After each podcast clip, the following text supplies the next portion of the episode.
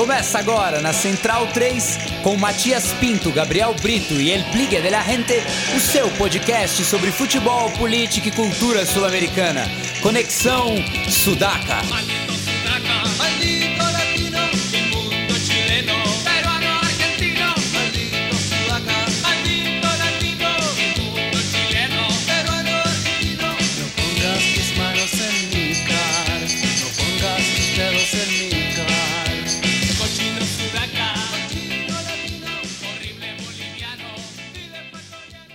Buenas ouvintes da Central 3, está começando mais uma edição do Conexão Sudaca, ocupando e resistindo na sua placa de áudio. Meu nome é Matias Pinto e, como sempre, estou ao lado dos meus companheiros de batalha.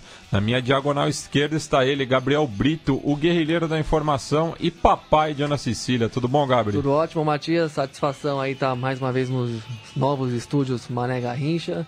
E vamos que vamos, Sudacas.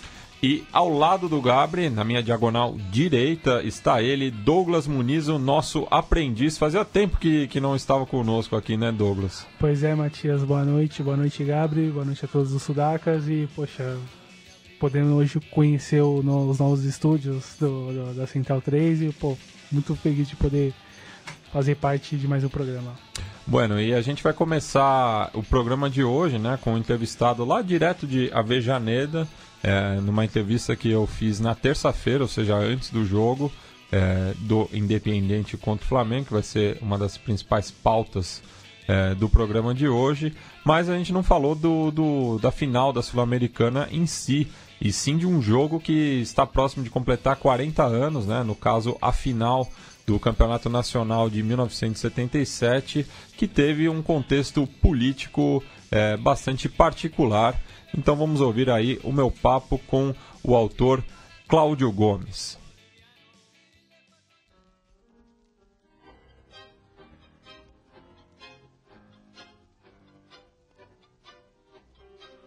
Bem, estamos falando hoje com o jornalista Cláudio Gomes, que lançou recentemente o livro El Partido Rojo, que fala justamente sobre um histórico jogo do Independiente é, válido pelo Nacional de 77, mas que foi realizado somente em 78, assim como no Brasil naquela época, né?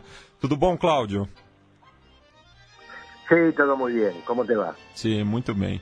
E gostaria de começar essa charla, né, é, perguntando para você sobre é, por que você se interessou em escrever sobre esse jogo especificamente. Bueno, ahora en enero se van a cumplir 40 años de ese partido que jugó Independiente, que fue en realidad una final contra un equipo que se llama Talleres, que es un equipo del interior de la Argentina.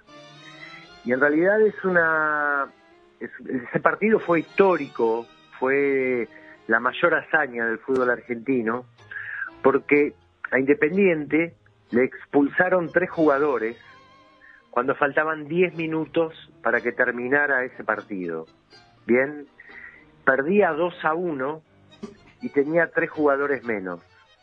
Y así, con ocho hombres, logró convertir un gol, empató 2 a 2 y salió campeón. Fue un partido épico, fue una hazaña que ningún otro equipo argentino volvió a hacer. Acá en la Argentina ese partido es casi como el Maracanazo, um partido absolutamente histórico. É, e eu, eu, queria que você falasse um pouco do contexto da época, né? Já que o jogo foi é, disputado é, no ápice né, da, da, da, última ditadura militar na Argentina. Inclusive o, o Tajeres tinha um apoio muito forte é, do, dos militares, né? Que é, viam com bons olhos a, a possibilidade de uma equipe do interior da Argentina conquistar o campeonato local?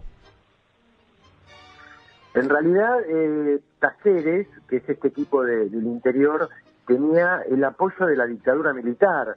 Usted, ustedes saben, ustedes conocen la dictadura militar en la Argentina, fue muy violenta, eh, fueron genocidas que, que provocaron este, torturas, desapariciones y demás.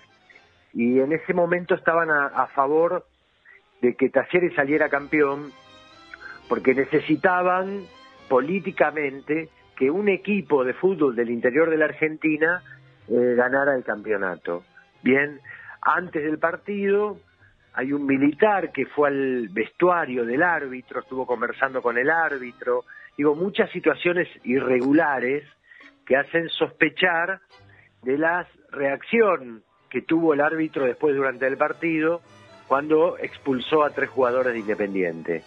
Pero así todo, eh, con todos los militares en contra, con la cancha en contra, porque ese partido Independiente lo jugó de visitante, y con tres jugadores menos, apareció Ricardo Bocini, que es el gran ídolo de la historia de Independiente, hizo un gol y de alguna manera rompió con esse plan que tinha a ditadura na Argentina. E nesse aspecto, Cláudio, em relação à, ditadura é, militar, né, qual foi a, a, maior dificuldade que você teve é, ao longo da sua pesquisa, né, em relação a, a fontes da época ou mesmo é, do, dos entrevistados? No, no, no tuve dificultades, eh, no tuve dificultades. Eh, en los últimos eh, 30, 35 años en la Argentina se han publicado muchos libros, han hecho muchas investigaciones, muchas películas contando y denunciando y explicando y narrando y contando historias de lo que ocurrió en la Argentina durante la dictadura militar y no hubo no, no, no, hubo muchas dificultades, de hecho también eh, hay muchos juicios, hay muchos militares eh, que fueron, que, actualmente están cumpliendo condenas en las cárceles. Esta semana hubo en la Argentina una este, una, condena por, por un, un, juicio por el mayor centro clandestino que hubo en el país, que se llamó la ESMA, por el que pasaron 5.000 personas y fueron este, condenados a cadena perpetua muchos militares. Entonces, en realidad, digo, todo lo, todo lo que tiene que ver con el revisionismo histórico de lo que ocurrió en el país eh, durante la dictadura, digo, hoy ya no genera ningún tipo de presión. Digo, ya el poder militar no tiene la fuerza como para censurar o presionar a los periodistas que investigan.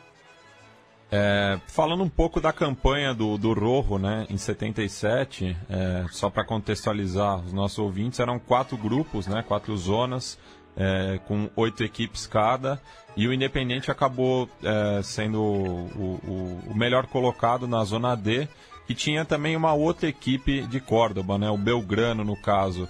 O, a, a, havia também Sim. alguma pressão nesse sentido para o lado do Pirata? Eh, no, no, no, la presión estaba, este, estaban todos enfocados en talleres, porque talleres tenía un gran equipo. Si bien es un equipo más chico, un equipo del interior de la Argentina, en ese momento era se había armado un gran equipo y tenía, por ejemplo, tres jugadores que cinco meses después fueron campeones del mundo con la selección Argentina. E Independiente tenía cuatro jugadores campeones del mundo con la Argentina. Esto significa que en la final que yo describo en mi libro, los, hay dentro de los protagonistas siete campeones mundiales. Eso demuestra la importancia que tenían estos dos equipos. Aparte eran dos equipos que jugaban muy bien al fútbol. Tenían una estética de, un juego muy vistoso. ¿no? Un juego muy ofensivo, muy este, brasileño, por decirlo de alguna maneira. É, Carlos, nessa época também é, começava a ganhar projeção a figura do Julio Grondona, né? principalmente como é, dirigente do, do Independiente. Você acha que essa conquista é, ajudou é, ele chegar até a AFA? Sí, esa conquista fue determinante. porque en ese momento Julio Grondona era presidente de Independiente, bien, y era uno de los dos candidatos para ser presidente de la AFA. El otro candidato era precisamente el presidente de Talleres. Entonces, el que salía campeón en ese momento seguramente iba a terminar como presidente de la AFA manejando el fútbol argentino. Bien, bueno, cuando faltaban 10 minutos para que terminara el partido, el gran candidato para la AFA era el presidente de Talleres, que se llamaba Amadeo Nuchitelli. hasta que Bocini hizo el gol, cambió la historia y el que terminó siendo presidente de la AFA fue Julio Grondona. Y Julio Grondona fue presidente de la AFA por 35 años. O sea, hasta, hasta ese punto fue que modificó la historia ese gol que convirtió Bocini cuando faltaban 10 minutos para que terminara el partido. É, e falando é, mais da atualidade hoje na, na política é, do, do Independente, né, a gente vê uma projeção também do, do Hugo Mogiano e que teve um, um, um aliado importante preso na, na última semana, né, no caso o, o Noray, né, que também era um, um reconhecido diretor do Deportivo Armênio. Eu queria que você é, passasse para os nossos ouvintes co como está a, a política no, no, mundo independiente? En realidad, eh, Noray que está preso por los vínculos con la barra brava Independiente, es el vicepresidente Independiente. O sea, te, tiene un cargo absolutamente importante, pero está dentro del club, él está enfrentado al presidente Moyano. O sea, hace muchos meses que Nakis dentro del club no tiene ningún peso político. Todo el peso político está en Hugo Moyano, el presidente, pero sobre todo en Pablo Moyano, su hijo, que es quien está más presente dentro del club y quien toma este, la mayoría de las decisiones. O sea, si Independiente hoy está como está, tiene que ver en definitiva por Moyano. Y Norainakis es un personaje muy oscuro, muy turbio, que cuando hubo elecciones este, se sumó de alguna manera al, al grupo Los Moyanos, pero después fue desplazado. Y hoy no tiene peso político dentro del club. É, eu queria que você comentasse agora, voltando ali para a virada de 77 para 78, é, eu, eu, eu, queria que você desse a, a, o, passasse para o nosso ouvinte né, alguma história que não seja tão conhecida, né, que você acabou ouvindo dos protagonistas é, dessa façanha. Eh, não entendi, eh? esta pergunta não la entendi. Tá, é, vou, vou repetir ela então. Por favor. Voltando ali para a virada de 77 para 78, eu, eu queria que você, você passasse alguma história que você ouviu dos protagonistas é, em relação a essa façanha, algo que é, mesmo na Argentina ainda seja uma novidade. Ah, no disculpame, pero no termino de entender. ¿Algún protagonista? No, bueno, eh, como ya yo la grabé en portugués, puedo, puedo contestar en... Sí. en puedo, puedo Edítalo después, por favor. Sí, en, en castellano. Eh, yo, quer, yo, quería saber si o, oíste, oíste algún testimonio de uno de los protagonistas de la hazaña, algo que sea, sea nuevo eh, hasta en Argentina eh, en relación a dicho partido. Ah, bien, de acuerdo, ahí entendí, ahí entendí. Bueno, ahora, ahora te la contesto. Eh, sí, por supuesto, por supuesto. Yo hablé con todos los protagonistas, eh, tanto de Independiente como de Talleres de Córdoba, y conté muchas anécdotas de ese partido que tienen que ver con la previa del partido, con el entretiempo, con el festejo posterior. Esa noche, por ejemplo, eh, para, para este, ponerle un broche de oro a esta historia maravillosa, Bocini, que fue el autor del gol, cumplía años esa noche. Eh, se regaló como, se hizo como regalo de cumpleaños un gol histórico. Y los jugadores, bueno, me contaron cómo fue el festejo. Eh, hay una historia este, muy linda que es eh, cuando expulsan a los tres jugadores, se van al vestuario y los tres jugadores entran, se quedan en el vestuario, la puerta se cierra y quedan encerrados, no podían salir del vestuario. Y cuando escuchan dentro del vestuario que Independiente hace el gol, los jugadores, los tres expulsados, se pone, están desesperados si quieren salir y como no pueden salir, uno le pegó un golpe a un vidrio de la puerta, se cortó el brazo y así pudo abrir la puerta y terminó este, con el brazo ensangrentado saliendo a la cancha para festejar con sus compañeros. Esa, por ejemplo, es una de las tantas historias que me contaron, por supuesto, lo, los protagonistas de la hazaña. É, eu queria que você comentasse também sobre é, a participação do Eduardo Satieri, né, um reconhecido escritor argentino, é, no prólogo do livro, ele também que é um, um grande torcedor do Independiente. Sí, Eduardo es un gran escritor. Eh, hay una película eh, argentina que se llama El secreto de sus ojos, que ganó un Oscar, que está basada en un libro de él.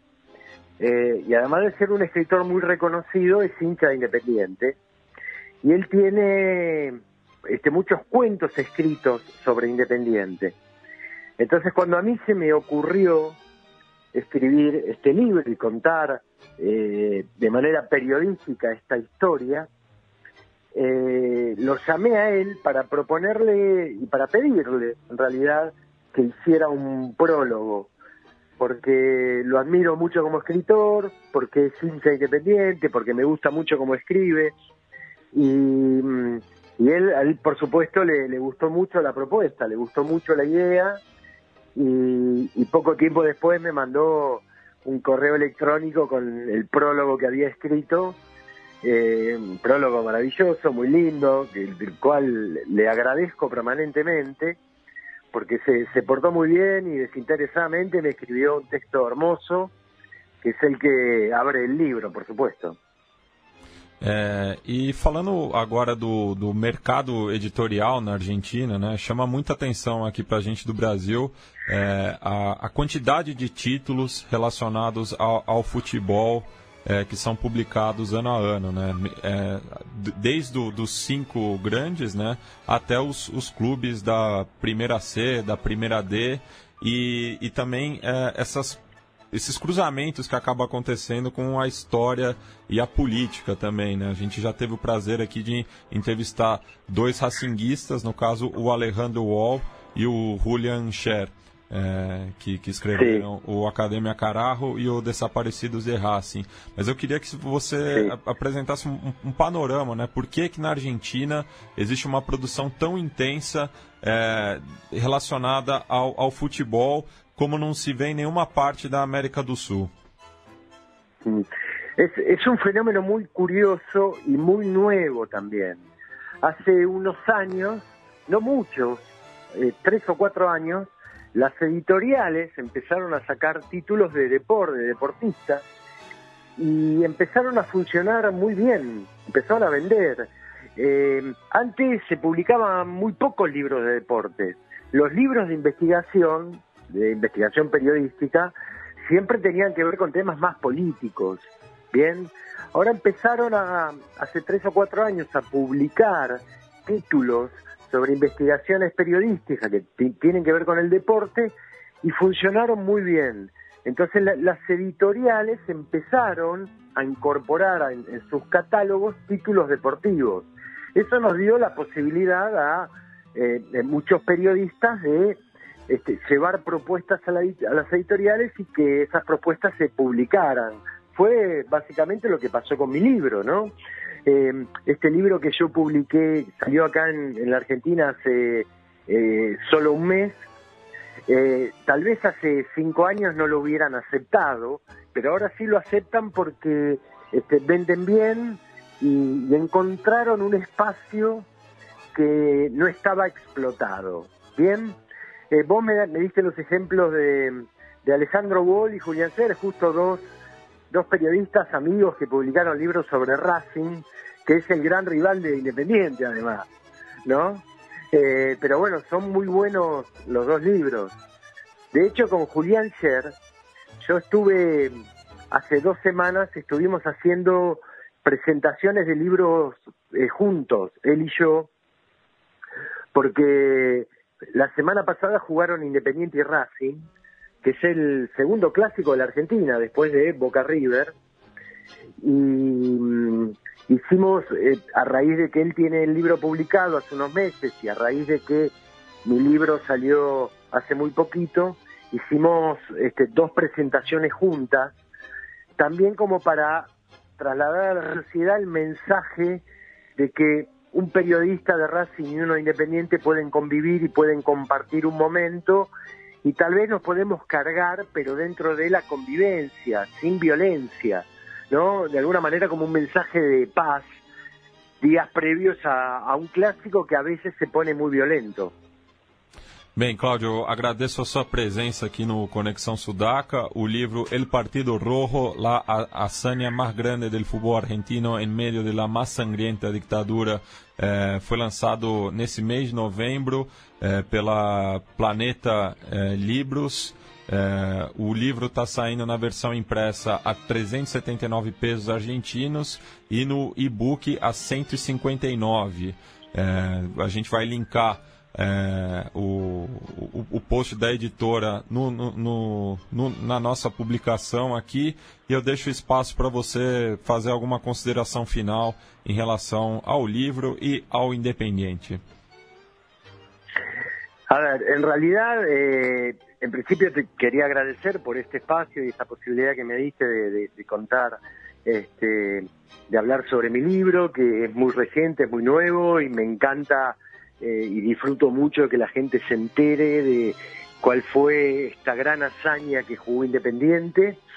Eh, es, un, es un momento histórico que a mí me apasiona y por eso escribí el libro, tanto desde lo futbolístico como desde lo político, ¿no? El hecho de que este, esa, esa hazaña haya ocurrido en medio de la, de la dictadura y cómo la dictadura de alguna manera este, intentó meterse en este hecho deportivo. Bien, y bueno, con Independiente tenemos, bueno, yo como hincha independiente, la esperanza de una alegría en el Maracaná, como ocurrió en, el, en diciembre del 95 ante Flamengo también, ¿no? Eh, el torneo que en ese entonces se llamaba Supercopa y que Independiente pudo dar la vuelta en el, en el Maracaná, eh, este, aún perdiendo 1 a 0 y nada, bueno, estoy con la esperanza de que esa historia se repita. Bueno, eh, muchas gracias. Bueno, un saludo para todos, gracias a vos.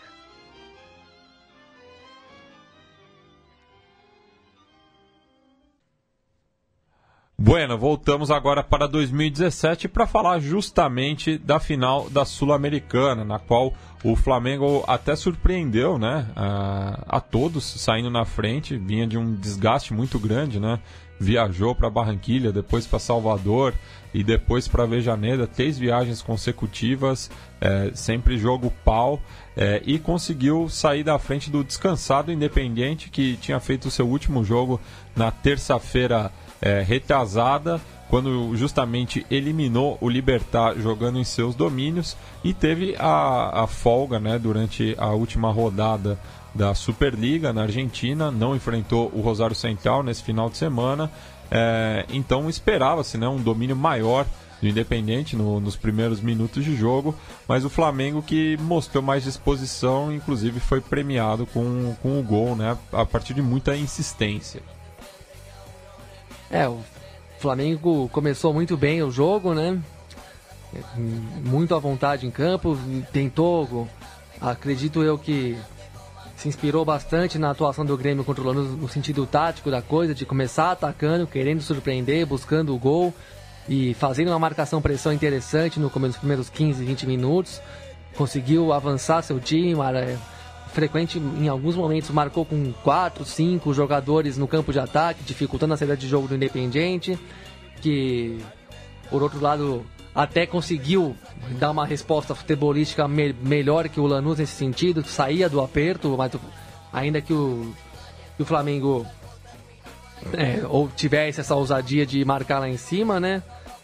E por um momento chegou a dar a impressão de que sai, o rubro-negro sairia de lá com um resultado positivo mesmo, que até de repente até faria o segundo gol no primeiro tempo.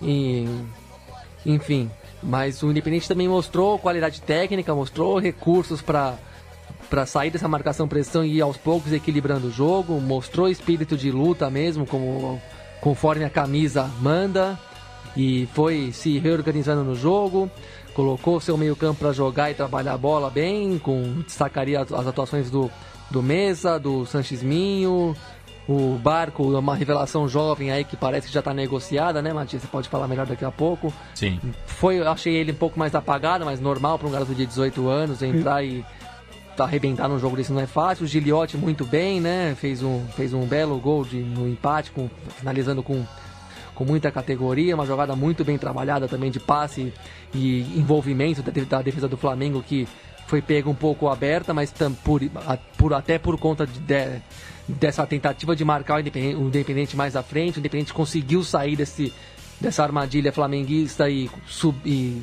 e, e manteve a, a, bola no pé, conseguiu criar suas jogadas na base do toque mesmo, não só na, não, não, não foi na, na força, no impulso, no aguante, essas coisas que às vezes fa fazem a diferença em jogos muito cerrados. O Independente conseguiu jogar a bola mesmo time do Olan é muito bem treinado, se mostrou bem treinado em outros jogos que resolveu muito bem também quando foi exigido, como na, na partida de volta contra o Libertar na semana passada. Foi um jogo difícil para o Independente resolver o time mostrou que conseguiu envolver o, o bom time paraguaio, o time que marca muito bem e que se dedica muito a marcar, né, como costumam ser os times paraguaios. O Independente já tinha mostrado recursos técnicos interessantes para resolver aquele jogo, voltou a mostrar contra o Flamengo que Fez um jogo inteligente, sim, perdeu na bola, vamos dizer, né? O jogo foi bem equilibrado. O time da casa conseguiu ter um pouco mais de força para virar, né? O, o segundo gol do Mesa foi um golaço mesmo, né? O cruzamento excelente do Barco. Chute, arremate de primeira do Mesa que disse que, bom, podia fazer o gol e podia jogar lá na segunda bandeja, né? Como ele quis dizer, que é a arquibancada, arquibancada de cima ali por sinal, pessimamente ocupada pela torcida do Flamengo, mas é tema para daqui a pouco. Muito decepcionante o número de visitantes na, na, na arquibancada de um dentro do, de um jogo de gigantes aí do futebol sul-americano. É, e levando em conta que é a, dita a maior torcida do, do Brasil, né? A gente pois até é. conversava antes do programa, né? Que, claro, o Flamengo se classificou na quinta passada, teve menos de uma semana é, para mobilizar, a mobilizar a viagem, sim mas é, é, a maior torcida do Brasil, sabe? É, mesmo os flamenguistas no, na região sul do Brasil, que já é um, um, um número considerável, por exemplo, Floripa tem flamenguista pra caramba. Exato. Se, é. se você pegar o, é. do, de, fora do Rio de Janeiro, pegar a região sul e mais um punhado que deve morar por ali em Buenos Aires mesmo. Ou, ou no Paraguai. Ou no Paraguai. É já deveria ser suficiente para você para eh, botar lá seus 3, 4 mil, não sei quantos ingressos foram cedidos ao Flamengo, ao Flamengo exatamente. Porque a gente, a gente tá falando que 4 mil. E a gente está falando de um clube que não disputa uma final continental há 16 anos. 16? 2001. É. 2001. É. Sim, 16 anos. E quando, nossa, o futebol sul-americano era bem diferente do atual, por é. sinal. É... Um outro ponto. Mas enfim, calculo eu que tinha 4 mil lugares disponíveis naquele setor ali e, e se tivesse, teve mil rubro-negros foi, vai, se teve 2 mil foi muito, mas acho que, mas eu não vi 2 mil não, já estou chutando meio alto falar em 2 mil, mas acredito que tenha sido mil, mais ou menos isso. E estranho, né? Um time tão massivo, não ter essa mobilização, nem não ter uma grande caravana, também não ter uma. Aí nessas horas a gente tem que botar um, dar uma cutucada aqui, né? Nessa caretice que reina nos discursos dominantes, né? O time, se, se a torcida não tem condição de bancar uma viagem dessa, o, o time tem, né? O clube, tô falando, a instituição. Põe, ó, põe o dinheiro, aí leva, leva a sua torcida. Banca, Até porque o ingresso para o jogo de volta tá bastante caro e daria para bancar. É, é, não. Porque a, a, a, relação que os clubes têm com seus torcedores hoje em dia é muito cliente e consumo, né? Só querem que o torcedor vá lá e gaste o dinheiro, mas não tem. Mas é uma coisa cada vez mais distanciada do que, que é o, a relação afetiva mesmo do torcedor e do clube. O clube não faz nada pelo torcedor. É uma coisa que a gente vai entrar muito mais forte no ano que vem aí, em uma das, das, novidades da Central 3, mas não vamos falar nada agora, mas é. o clube quer que o torcedor gaste muito dinheiro com, in, in, indo nos jogos, se associando, comprando produto oficial que custa 200 reais, comprando canequinha que custa 50 reais, pagando caro em ingresso para jogo é, jogo normal, jogo comum de meio de tabela. Não que eu seja a favor de chegar em final e cobrar 300 reais, acho que não. A gente passou a vida. Eu passei a vida vendo o Corinthians no estádio fosse qual fosse a ocasião por 10, 15 reais, agora querem me convencer que o jogo X vale 100. Não vale 100, porque 100 reais é muito dinheiro no meu dia a dia, não dá pra ficar brincando disso.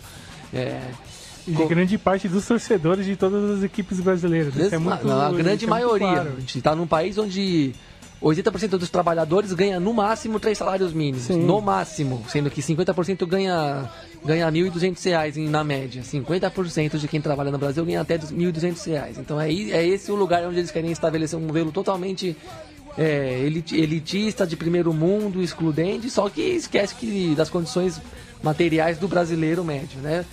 Retomando aqui, o clube não faz nada para o torcedor, só que ele quer, ele quer que o torcedor faça tudo por, por ele em nome da paixão, do sentimento, porque quando você vê as propagandas de se associar ao clube, não sei o que, tudo fala de paixão, de sentimento, daqueles capitais afetivos, vamos dizer assim, do, do, do, do intangível da relação. Mas na hora de fazer alguma, alguma, algum agrado, e aí o, tem a mídia que só, que só emburrece o debate, acha que clube não pode pagar torcedor profissional, demoniza qualquer relação mais próxima entre, entre a instituição e, e, os seus seguidores apoiadores. E aí acabou que você chegou numa final, foi jogar fora de casa em Avejaneda e não levou ninguém. E vai chegar aqui no jogo de volta, vai passar vergonha em termos de aguante. Porque, primeiro, já, eu já adianto aqui, o torcedor independente vai cantar mais que a do Flamengo, tenho certeza. Tenho certeza que a gente vai cansar de ouvir na televisão, porque, porque até do Cruzeiro, que não tem esse histórico todo de fazer grandes invasões e ganhar e, fa e fazer um barulho ensurdecedor aí no, no estádio, não tem essa fama toda da torcida do Cruzeiro, a torcida, a do Flamengo em vários, do Cruzeiro em vários momentos calou a do Flamengo no Maracanã na, na final da Copa do Brasil. E, e, e, se, e se for verdade que o Independiente vai ter 6 mil entradas no jogo de volta, eu tenho certeza que vai ter 6 mil caras ocupando aquele espaço ali. Que vai viajar gente sem ingresso, que, que o clube vai ajudar, na, porque na Argentina tem muita merda na, na, de violência de estádio, de torcida, barra brava, em relação com diretoria, com política, várias coisas que a gente considera que são sujas mesmo, mas tem o um lado da essência que é a torcida serve para apoiar e acompanhar o time. Então o time também tem que ser parceiro da torcida. Não é só a torcida que tem que ser parceira do time. É, é, é recíproca a relação. Então, Vai, vai vir muito mais argentino torcer para o Independente aqui no Maracanã, porque o clube também vai ajudar. E é uma ajuda legítima aqui. Eu defendo abertamente isso. O clube tem que ajudar a torcida a viajar, ainda mais para um jogo grande, para um jogo tão especial, como o Matias bem contextualizou.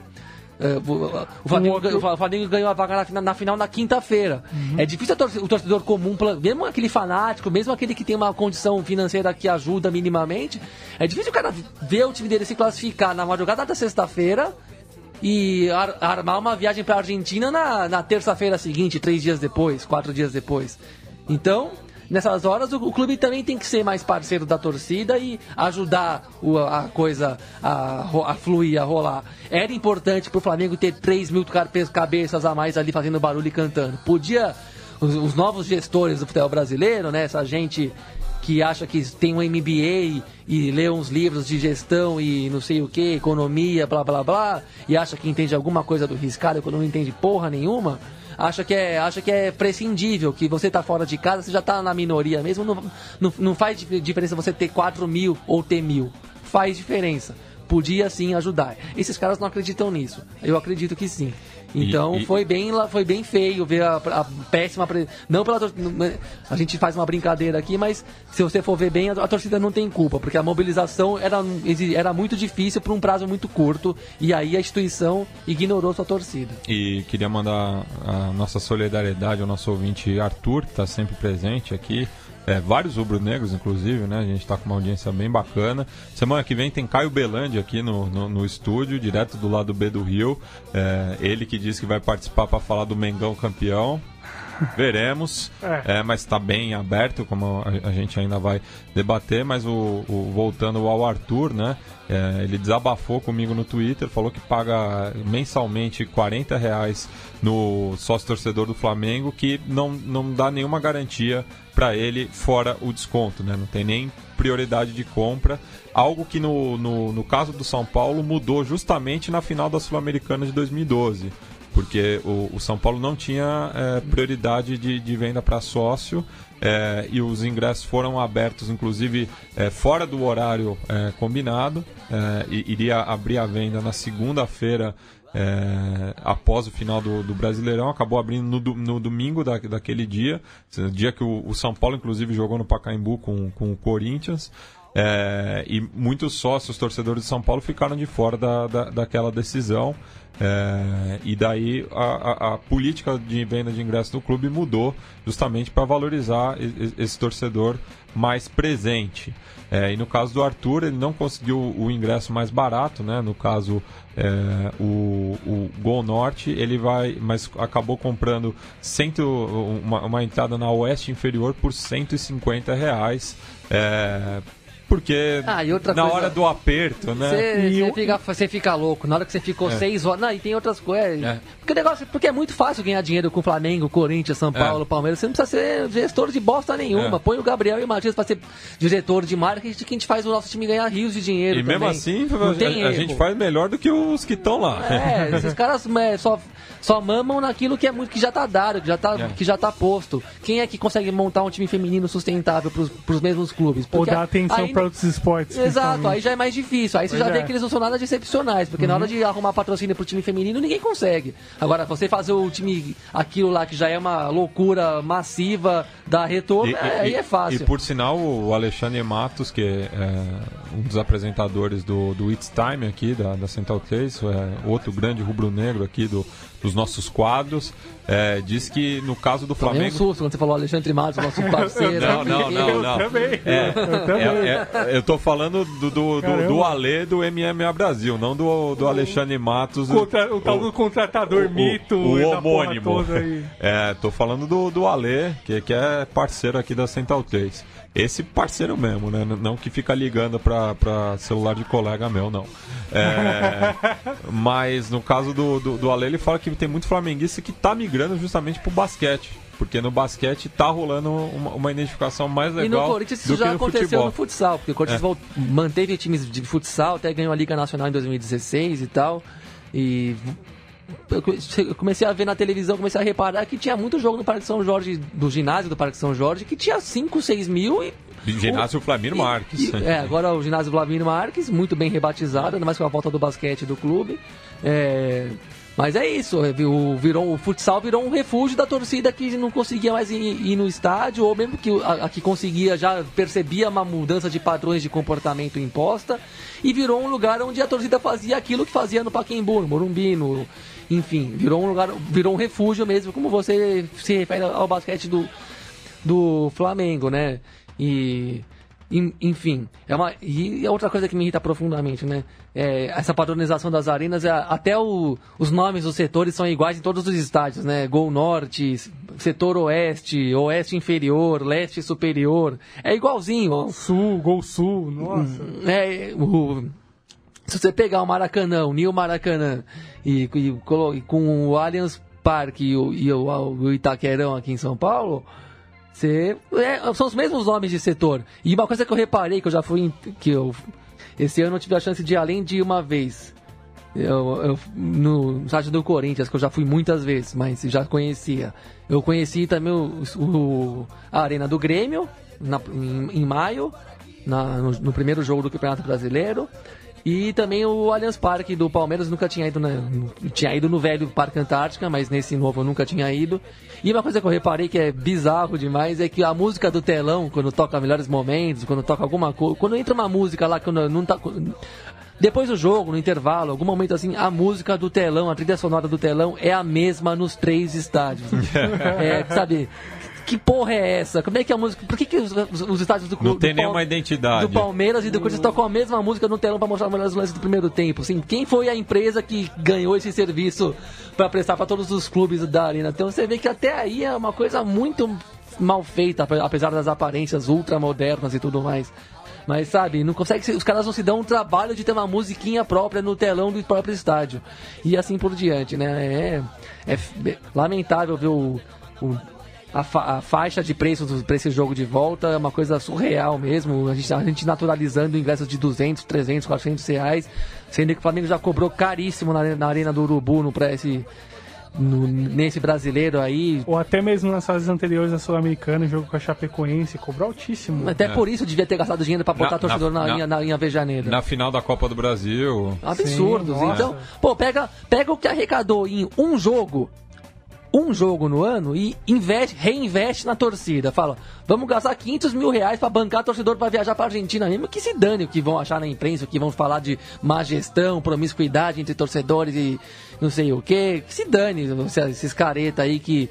Que, que ficam vendendo futebol negócio pra gente dia sim, dia, tam, dia também. Por, por, por sinal, é, aproveito a deixa aqui para mandar um salve para um, um grande parceiro aqui da casa, o Mauro César Pereira, é, que lembrou no, no seu Twitter que essa semana completou 50 anos da torcida jovem do Flamengo, que é um marco é, nas arquibancadas brasileiras, porque foi a primeira torcida que surgiu com papel fiscalizador, né, para mexer nas estruturas do clube. Então, eu peço até licença para o Mauro para ler o, tu- o tweet dele, que eu, que eu acho muito bacana, né. Hoje a TJF oficial completa 50 anos, surgiu como poder jovem disposta a participar da política e dos destinos do Flamengo e depois se tornou a primeira torcida jovem do Brasil. Banida até 2020, que volte remodelada como era quando nasceu, conectada aos seus velhos ideais. Pois é, essa menção sobre, a, sobre a, esse aniversário da torcida jovem traz uma reflexão até olhando para a perspectiva nossa aqui da, da- da- do- dos times paulistas e até mesmo da participação dos torcedores em relação à vida política do clube, que é algo que a gente já discutiu algumas outras vezes fora do, do, do ar da transformação ou da, da compreensão do, do programa de sócio-torcedor apenas como uma relação de cliente-produto ou consumidor-produto, assim, sem uma participação política efetiva. E muitas vezes você vê discursos, debates na mídia que infravalora, que valoriza de todas as formas esse tipo de pro- projeto, esse tipo de plano, de programas de sócio-torcedor, incentivando, colocando isso como um avanço. Em certa medida é, mas a gente precisa discutir que tipo de avanço é esse, para onde esse avanço que se coloca quer levar, esse avanço tem um limite de fato, ele tem, considerando o que ele oferece hoje. E tá, qual, o que a gente consegue superar de, desse, desse discurso para frente olhando para a vida política do clube, por exemplo. O Sim. debate precisa ser superado a partir daí, e não é. E, é, acima de tudo, ser sócio torcedor tem que significar uma relação além do comercial com o seu clube. Não- é, o, o que faz os clubes argentinos terem uma relação tão profunda, tão arraigada com os sócios, que são os que mantêm esses clubes de bairro, esses clubes menores aí, mais de Buenos Aires e arredores vivos, é que a relação é comunitária. Ah, uma o rela- sentido é uma relação né? é um de pertencimento. Você não tá lá passando o cartão uma vez por mês e dando 30 reais, 40 reais pra ir no estádio quando você quiser e só. É uma relação do tipo, primeiro, você, você tem lá um- uma sede social que você pode frequentar, você tem direitos políticos, de participação política, você tem, você, o, o clube te, te trata como um, um, irmão, um agregado, vamos dizer assim. Tem, ele, te, ele não te trata como alguém que tá como um número, ele te vê como alguém que faz parte daquilo de fato, Sim. como parte do organismo vivo que é o clube. Sim. E Então não é só a, a compra aqui, assina aqui e, a- e ajude o seu clube. É você ser realmente trazido para dentro do clube, você sentir parte daquilo, você sentir que o clube te considera hu- é, humanamente, não só numericamente.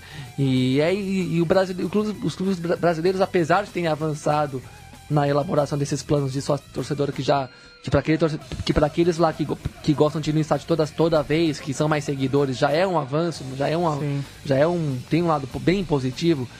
Por outro lado, ainda peca muito nessa questão de ser uma relação meramente comercial. Eles não querem, eles querem que você vá lá, rode a catraca e tchau. Não, não querem que você fique cornetando tudo, a vida do clube, participando do clube, voltando para presidente. Se for pra cornetar, entre aspas, na rede social. Na e- rede e social, exato, essa babaquice aí de é. ficar. E não aceita nem cobrança, é isso também, né? É. O, o Eduardo Bandeira de Melo cansou nesse ano de destratar torcedor Pra também. defender o Marcelo Araújo É. e outros. Não, e assim, é, é, é, eu, eu- eu nem concordo com, com, com, com a grande parte do, do- do- dos protestos da torcida do Flamengo esse ano. Acho que o Flamengo, o Flamengo está mal acostumado. O time é, brigou em cima em, toda, em todas as competições que teve e na Libertadores saiu por uma fatalidade, porque é, E, aí- e é um time que mudou, que foi É. se reforçando ao longo do ano, né? Ele tem É. tudo para ser mais forte no ano que vem. É, então é, eu, eu, eu, eu acho que o, que o, que o, torcedor flamenguista precisa olhar bem. Mas o, o, o dirigente tem que entender o, o, protesto do torcedor. Não, não, não pode achar também que, é, ainda mais num clube da, da dimensão do Flamengo, tá tudo ok. Exato. Agora, só completando a análise do jogo. É, falar campo e bola agora. Campo e bola, Bom, só também é bacana. um pequeno adendo, aproveitando esse, esse gancho do jogo observando, observando como o Lan pensou o time, acho que uma sacada interessante. Ele manteve o, o mesmo estrutura, a mesma forma de jogar desde o começo, desde o começo do, do, do, do, do Sul-Americano, desde o começo do, do ciclo, dele, do ciclo é. dele mesmo, que vai completar um ano, é o que a gente estava é. comentando pela primeira vez em quase 20 anos, independente terminar o ano inteiro com o mesmo técnico. E ele também que bateu o recorde né, de, de, de aproveitamento é, na, nas primeiras 14 rodadas, né, nos primeiros 14 jogos à frente do, do clube, né, ele que mudou de, de, de patamar independente, era um Sim. time completamente desacreditado no começo da, da última temporada é, e com o Olan chegou até a brigar pela Libertadores, pela, pelo, pelo Campeonato Argentino. É, e agora pela Sul-Americana. O outro destaque individual é o Diego Rodrigues, foi muito bem na primeira, nessa primeira partida, conseguiu anular bem as ações ofensivas do, do, do Flamengo, era o cara do suporte para a defesa quando o Taliafico se mandava, quando o Gaston Silva se mandava, como os dois mandavam, se mandavam juntos, hum. ele segurava a bronca atrás e, poxa, uh, vai ter bom jogo acredito eu que deve ter bom, bom jogo nessa, nesse jogo de volta agora no, no na, na, Arena Maracanã. É, principalmente com o Flamengo mais descansado também. Sim, sim. Deve dar um jogo talvez melhor para as duas equipes, numa totalidade, considerando que o, que o que esse final de semana tem rodada na Argentina, por falar nisso? Não, Sim, é, tem, tem, rodada, mas eu vou, eu vou conferir aqui se, se o Independente ainda é, usufrui né, de, dessa folga dada mas, ao aos finalistas. Mas mesmo se tiver rodada, é time reserva, o time titular inteiro descansado, já projetando a final na quarta-feira no Maracanã. o Independente questão... joga amanhã contra o Arsenal em Sarandi. Bom, muito provavelmente é. com, com, com time o, reserva. O, o, time reserva que ganhou o clássico de Avejaneda, inclusive. Ganhou o clássico do, sobre o Racing há duas é. semanas e, bom, se destacar, possibilidade de um bom jogo interessante, talvez com, com talvez com um desafio técnico maior para o Flamengo do que foi com o Lanús em, com o Grêmio em relação ao Lanús, né?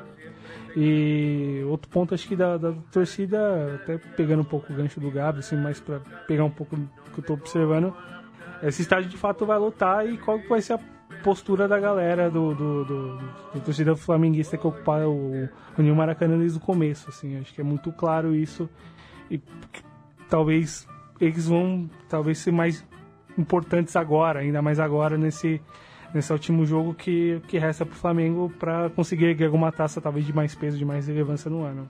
Sim, é, bom, e quanto a algumas críticas que eu vi no time do, na torcida do Flamengo em relação ao desempenho do, do time na Argentina, eu acho um pouco. É, é, o pessoal está um pouco impaciente com o Everton Ribeiro, né? Ele é um jogador é, que não não é um craque mesmo, apesar de ter tido grandes momentos, assim, não é um jogador que chama muita atenção individualmente. Assim, é um jogador do passe inteligente, do passe curto, da visão de jogo. Deu inclusive um passe brilhante pro, pro Everton quase empatar o jogo, né? O, no, já, já quando estava 2x1 pro Independente, o Flamengo chegou bem, assim, tanto que eu até achei correto a opção do Rueda de tirar o Diego e manter o Everton Ribeiro. Achei que ele estava buscando mais o jogo, participando mais, é, rodando pelo campo, buscando soluções. O Diego ficou mais enredado na marcação dos volantes do Independente, até, até porque jogar mais de 10 clássicos é um pouco mais difícil mesmo. O Everton Ribeiro ele cai pelos lados e às vezes ele arruma mais espaço assim.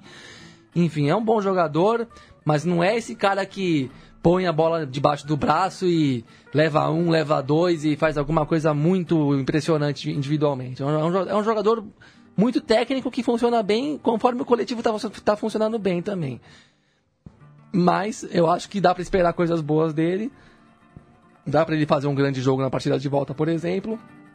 E bom, se você for ver, o Flamengo, apesar do grande elenco que tem no papel, na Copa Sul-Americana tem limitações claras, né? Não tem o Diego no gol, apesar do César ter feito tá, tá, ter voltado bem. mas não era pra, era pra ter o Diego Alves, né? Era pra o ter Guerreiro, o time o sem. Guerreiro, perdeu o Guerreiro nessa coisa aqui, até merece um- que até acho muito injusto o que aconteceu com ele nessa suspensão. E perdeu o Berril, uma lesão seríssima, não tem o Giovanni à disposição ainda. O Conca foi um reforço que no, no- papel, no nome era bom, mas não jogou. Então, não tem essa- essas opções todas que às vezes iludem muito o, a- a o, o imaginário do torcedor, que ele já pensa num time muito estrelado, mas se você for ver na prática, não, não- tá, meio na- tá meio em cima, assim, o que o, o, que o Flamengo tem de opção para lidar com o Independiente, é meio pau a pau em relação ao time argentino, né? Apesar disso, eu acho que tem muitas condições de ganhar o jogo de volta e tem dar a volta olímpica. Também Mas acho. acho que não consigo prever muito, não. Vai ser muito equilibrado. Acho que vai ser um jogo bem emocionante mesmo. Uma final bem, bem da hora de acompanhar mesmo. Sim, ainda mais pela qualidade dos times em campo. É, O último jogo pro Flamengo conseguir meio que recuperar um pouco do que perdeu no ano numa partida só valendo taça. É, de acordo. É, palpites?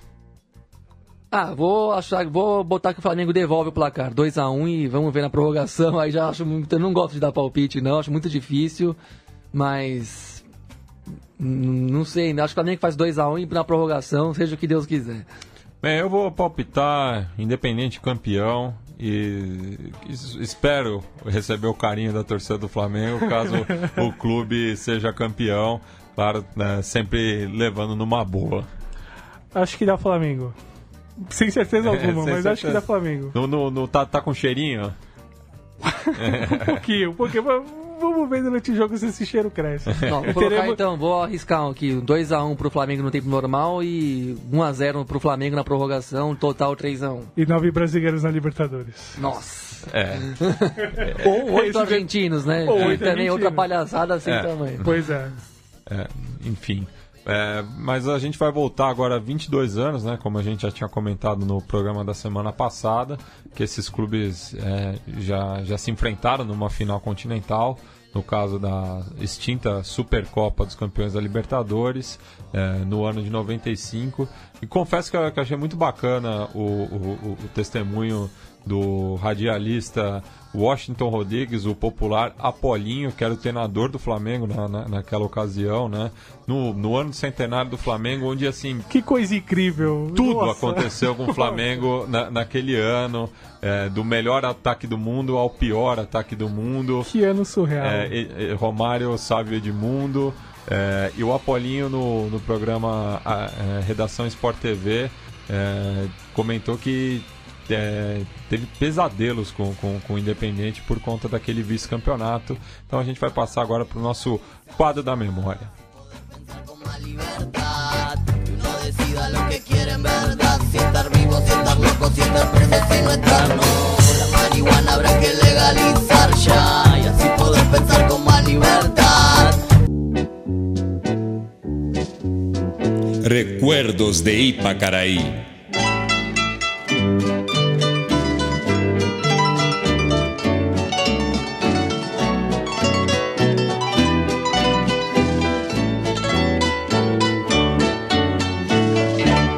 Una noche tibia nos conocimos junto al lago azul de Ipacaraí.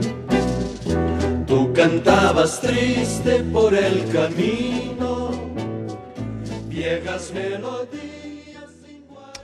Bem, na noite de 29 de novembro de 95, em Avejaneda, o Independente acabou ganhando eh, do Flamengo com gols de Mazzoni e Domizi. eh, e mesmo com a derrota no jogo seguinte no Maracanã, por 1 a 0 gol de Romário, sagrou-se campeão. Eh, bicampeão no caso da Supercopa, pois já tinha garantido o. o tinha conquistado o, o mesmo título em 94.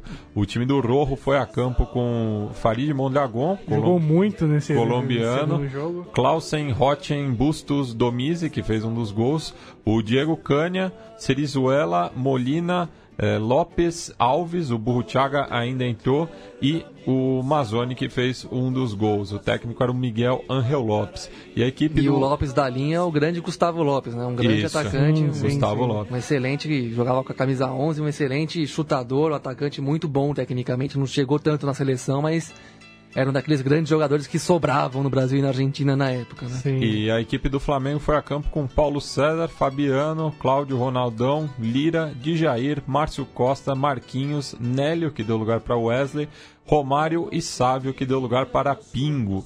O jogo, como eu falei, foi na extinta Doble Viseira, a volta foi no extinto Maracanã pela extinta Supercopa. Sim, porque, nossa, Sim, sim. quem pega a imagem desse jogo aí, tinha, acho que, se não me engano, 110 mil pessoas no Maracanã nesse jogo de volta. E que é outra pegada, né? Querem me... Nossa, não tem como... Não tem mesmo. Não tem como respeitar esse Maracanã aí, né? Pode durar mil anos no tempo, a gente nunca vai respeitar esse novo Maracanã aí. Então- O Maracanã da, o da Odebrecht mesmo. Nossa senhora. então vamos aos gols. Viene a buscar Gustavo López. Nuno Molina está fuera del área. Mazzoni estaba esperando. Aquí metía Nuno Molina. Este es Gustavito López. Alves y Mazzoni están en el área. Caña por atrás. Mete el centro, hermano, que me gusta. Mazzoni. ¡Gol! ¡Grande chancha! ¡Gol!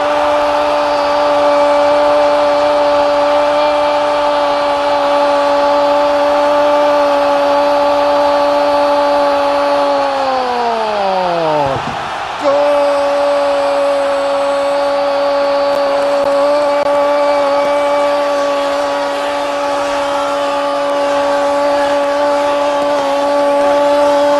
de Independiente! A los 40 segundos, la chancha, Javier Gustavo Mazzoni.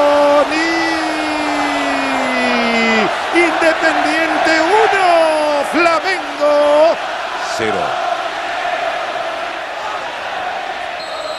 José Tiburcio Cerrizuela. Pegan al arco. Cerrizuela.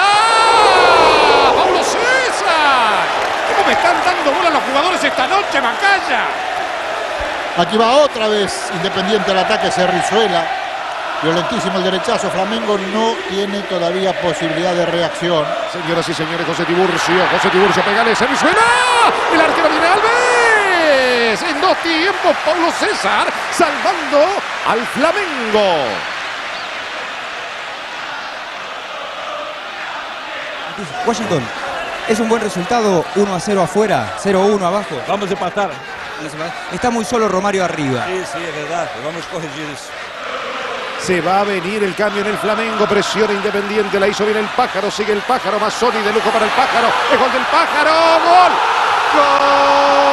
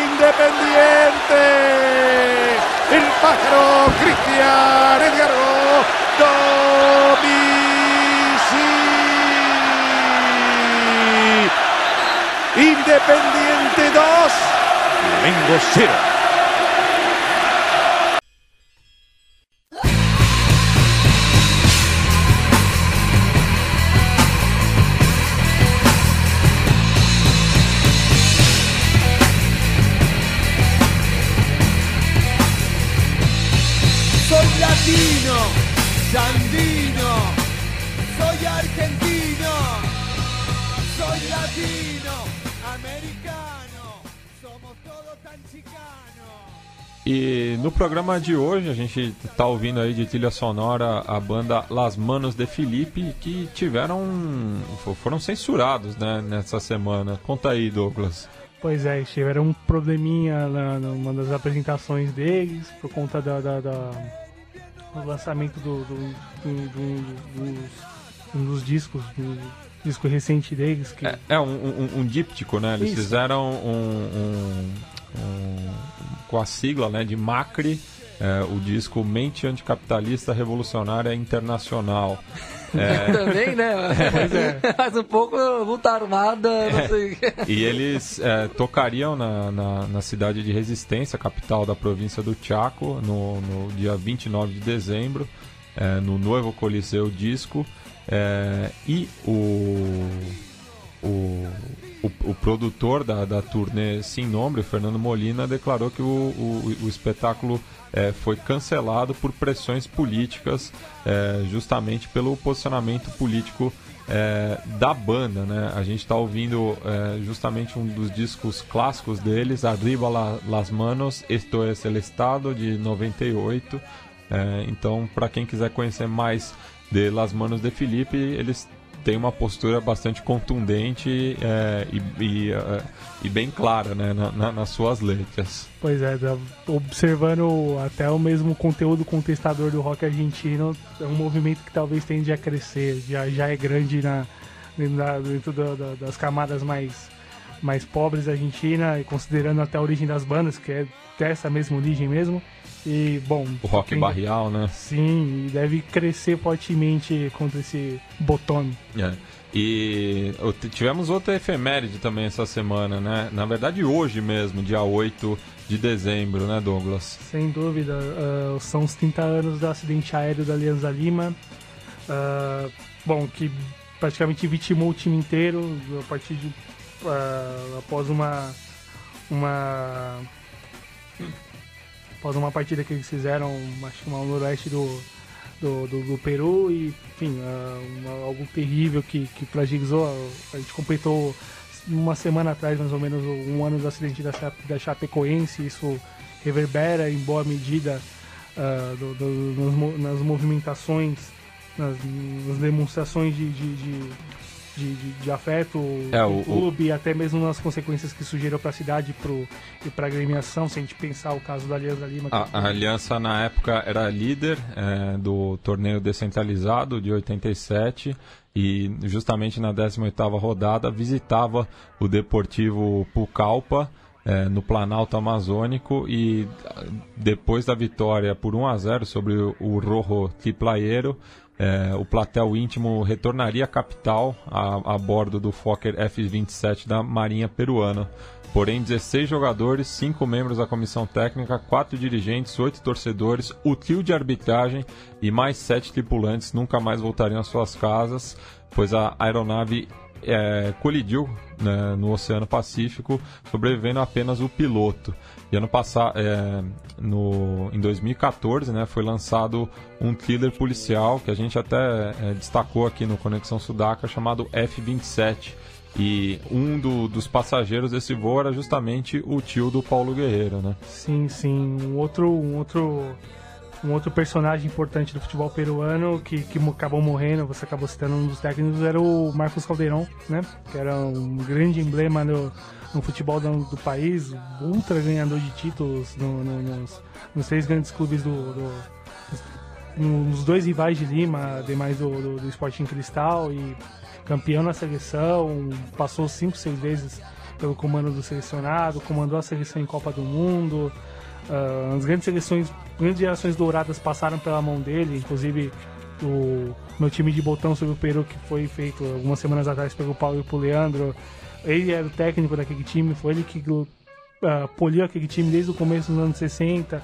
A partir de algumas saídas e entradas de técnico, ele voltou e comandou essa geração no, no auge técnico, físico, no momento da, da, da, época e formou uma grande seleção e arrancou para a Copa América e fez uma das grandes seleções que a América do Sul teve e foi um dos que acabaram morrendo nessa nesse trágico acidente e que, bom, até hoje reverbera fortemente dentro do clube. A, se a gente pegar um pouco a relação de proximidade que há do Colo-Colo com a Alianza Lima após o acidente, da sessão de alguns atletas do, do quadro chileno para jogar é, pelo Aliança. Foram quatro jogadores, né? O goleiro José Letelier, o defensor Parco Quirós, o meia Francisco Huerta e o atacante René Pinto.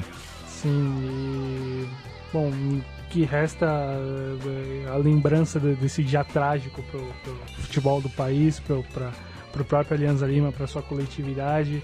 E, bom, bom resta essas boas lembranças do, do, de quem passou por lá, isso acabou impactando fortemente no futebol do país. Talvez alguma boa parte daqueles atletas já, já jogavam pela seleção, poderia formar uma seleção nova com bons atletas à época, no, na meados da década de 80, ainda utilizando de alguns jogadores que, que fizeram parte de bases mais vitoriosas do futebol peruano. Mas se a gente olhar para hoje, o momento atual do futebol peruano, né, olhando para a seleção, ter conseguido chegar em uma Copa do Mundo, que poderia talvez ter acontecido antes, com aquela geração, com alguns atletas da, da, que fizeram parte da, desse acontecimento e que poderiam ter retornado positivamente para a seleção do país e como o acidente impactou com o passar dos anos, como, como o clube tentou se reerguer depois, enfim, isso é algo para ser um debate ou um assunto para uma coisa mais a fundo, mas é importante é um pouco a lembrança e de como isso impactou fortemente no futebol do país e como isso tocou para além de suas fronteiras.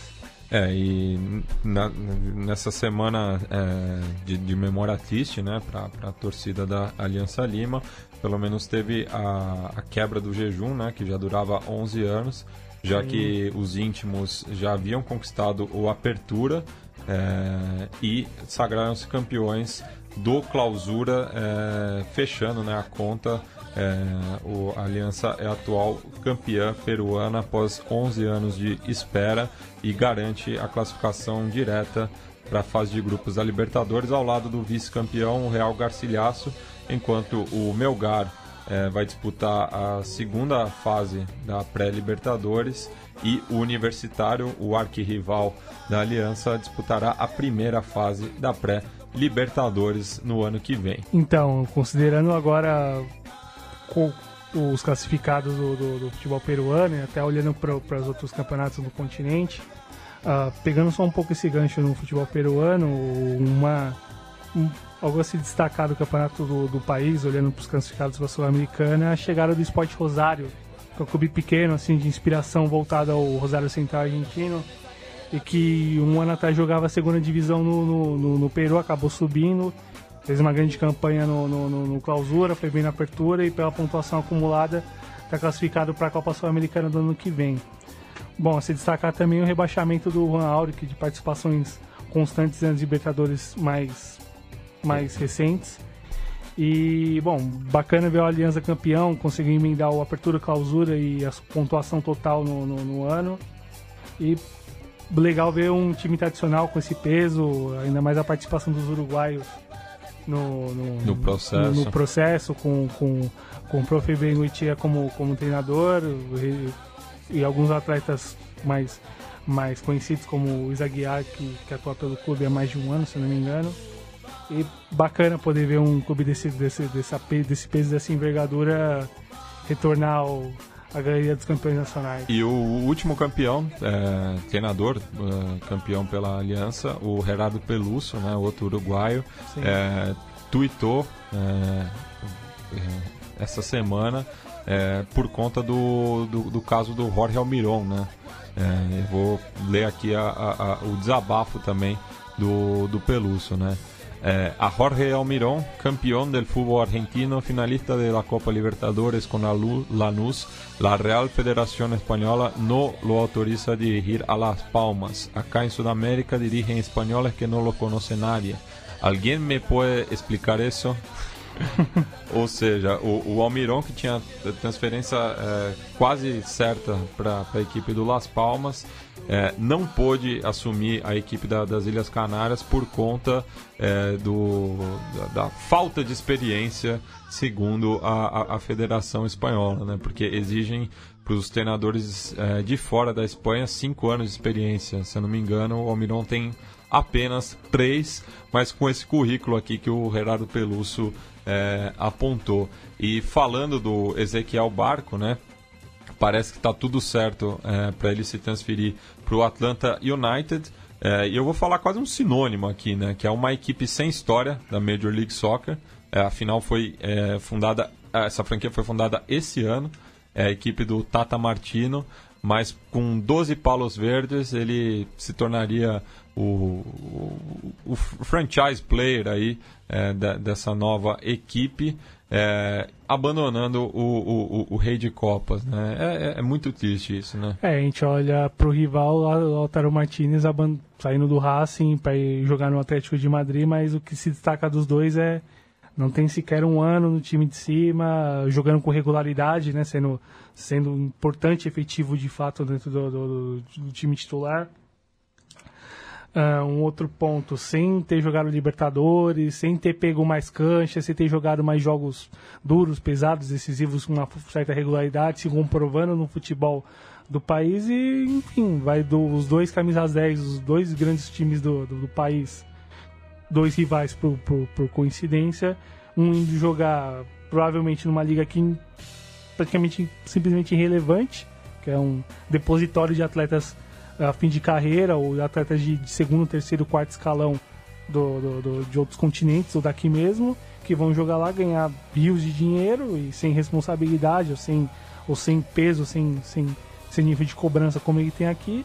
E um outro que ainda não completou a sua formação de fato, poderia talvez no futuro próximo se, se credenciar como ídolo de fato do, do, do, do clube, que é o Lautaro no, no, no Racing, e que vai jogar no Atlético de Madrid, provavelmente como terceira, quarta, quinta, sexta opção do, do, do elenco do elenco colchoneiro, mais que ah, o Simeone queira, mas tá, você tem outros processos, você tem outras coisas em campo, você tem exigência por vitórias, como é que vai bancá-lo? É, complicado. E só fechando, né, aqui o, o nosso giro pelo futebol sudaca, é, destacar é, por último o acesso do Albion Futebol Club a equipe mais antiga do futebol uruguaio e conquistou a segunda B nacional, é, chegando à segunda divisão profissional em 2018. É, no elenco estava o nosso amigo Agostinho Lucas, é, que ganhou essa final por 2 a 1 sobre o Colón no estádio Centenário e o clube vai jogar pela primeira vez uma categoria profissional no Uruguai após 127 anos. Poxa, é muito legal poder ver o decano de verdade, é. né? Uh, poder jogar no, poder jogar a segunda divisão pela primeira vez na, na era profissional. Uh, bacana, de repente, talvez daqui a um ano poder ver, daqui a um ano, um ano e meio, poder ver um, um Albion entrando no, no, no, no, hall da primeira divisão, jogando nas canchas país afora, desafiando os, os pesos pesados. É, no país. caso do Uruguai não é país afora, né? É, é. Na, na, grande Montevidéu. Montevidéu. Com uma exceção ou outra, né? É, tem razão. Mas bacana, muito legal poder ver o, poder ver o Albion chegar e, e vai ser interessante se chegar no, daqui a algum tempo na, na, primeira divisão. Lógico, tem todo um processo de, de estabilizar, às vezes pode acabar subindo direto, sem escalas, ou com uma escala menor, mas mas é interessante poder ver um clube de tamanho peso, de tamanho importância do futebol do país, do futebol sul-americano, sobretudo, poder aparecer um pouco na, na, na, no, no ciclo do futebol do país. Bem, considerações finais, companheiros? Ah, não, só apenas é, na expectativa das finais que temos para fechar essa temporada. E desejando boa sorte aí ao Grêmio no Mundial mais uma vez. Acho que é um nessa, nesse, nesse, nessa na atual conjuntura histórica né, do futebol sul-americano, vale, acho que tem um valor mais do que clubista para um, um eventual título do Grêmio contra o Real Madrid. Acho que seria bom para o conjunto todo aqui do futebol continental, para quem sabe voltar a se valorizar, tentar repensar o seu lugar no mundo do futebol globalizado e, né, inclusive, totalmente já subalterno aos, às lógicas capitalistas e empresariais, mas que mesmo assim pode se reinventar e continuar ocupando um lugar de linha de frente aí no futebol e que de repente um eventual título do Grêmio contribua nesse sentido, né? Porque tá muito existe uma certa acomodação né, do nosso futebol, dos nossos dirigentes, até da, da mídia em geral, de assumir que não dá para concorrer com a Europa e então você ah, na, na, aceita ser um, um, um, mero exportador e cada vez mais exportador sem limite nenhum e já nem é mais para Europa, né? Como a gente vê o jogo do barco indo para jogar num timeco dos Estados Unidos, aí já sendo que também não se futebol sul-americano não é tão miserável assim a ponto de você não ter nenhum argumento para manter os jogadores aqui por mais tempo. Tem as camisas, tem a tradição, tem dinheiro também, tem a, as glórias que se construíram aqui ao longo do tempo e espero que com nos próximos anos a gente veja uma valorização disso em vez de ficar sempre olhando de queixo caído para a Europa, para o primeiro mundo e achar que não dá para a gente concorrer nunca mais, né? Espero que um, acho que um título do Grêmio teria um valor nesse sentido para quem sabe acordar algumas pessoas de boa vontade e tentar fazer mais do que está sendo feito hoje. Bom, Matias, poder, bom, poder agradecer pelo espaço mais uma vez, poder fazer parte do programa, uh, conhecer o estúdio e, enfim, poder conversar com você, poder estar aqui junto com vocês.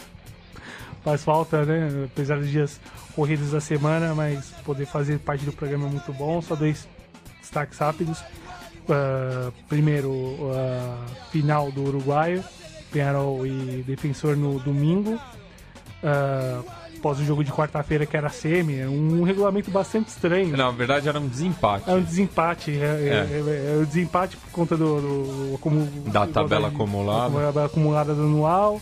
Penharol ganhou, tem a semifinal agora. Entre o, o, o vencedor do Apertura, o defensor, e o vencedor do, do Clausura, o Penharol. O Penharol e o vencedor joga a final contra o ganhador da, da tabela anual, que é o Penharol agora. Pois é. Ou seja, podemos ter é, quatro jogos para definir tudo. Pois é, é algo bastante, bastante insano. Na hora de mudar esse, esse, esse regulamento. E sendo né? que eu, eu, eu, eu, eu vi a discussão por conta do, do desse regulamento atual, mas do, na temporada 2008-2009 tiveram cinco jogos para definir o título entre o mesmo defensor e o Nacional. E teve torneio intermediário no meio do ano, né? Que, que, é, que, que, nesse ano, que, o, que o Nacional, que o Nacional foi... ganhou, é. mas não valeu de nada, fim é. cabo. Na pontuação ele não chegou para disputar. É, chegou a última rodada com chance, mas acabou perdendo. Acabou perdendo. É um... pro Liverpool, né? Que lutava contra o, o descenso. Contra o descenso. E vai ter é, o desempate do descenso também. É, entre o, a, o Sud-América e o El Tanque Sisley. Sim, sim. Hum. E um outro destaque mais de um, um pouco mais pessoal, um beijo, a gente amo, feliz aniversário amanhã, que vai completar 26 primaveras da vida. E é isso aí, muito, muito, muito feliz de poder estar aqui. E Vamos que vamos, Matias. Bueno, e a gente vai encerrar o programa com uma música do, do produtor uruguaio Luciano Superviel, que está de turnê no Brasil, né? Tocou ontem no Solar do Botafogo e hoje está é, é, realizando uma apresentação é, aqui em São Paulo. Enfim, e ele que é um grande torcedor do Montevideo Wanderers, inclusive nasceu em 76, no ano que o Boêmio foi a primeira equipe eh, fora Nacional e Penharol a disputar a Libertadores. É, então a gente vai encerrar com o tema mais futeboleiro do, de, um, de, um, dos seus projetos, o Barro Fondo, no caso a música Sem Torra, é, no qual inclusive tem uma inserção com o gol do Vitorino é, contra o Brasil na final do Mundialito. Hasta! igual, igual, igual,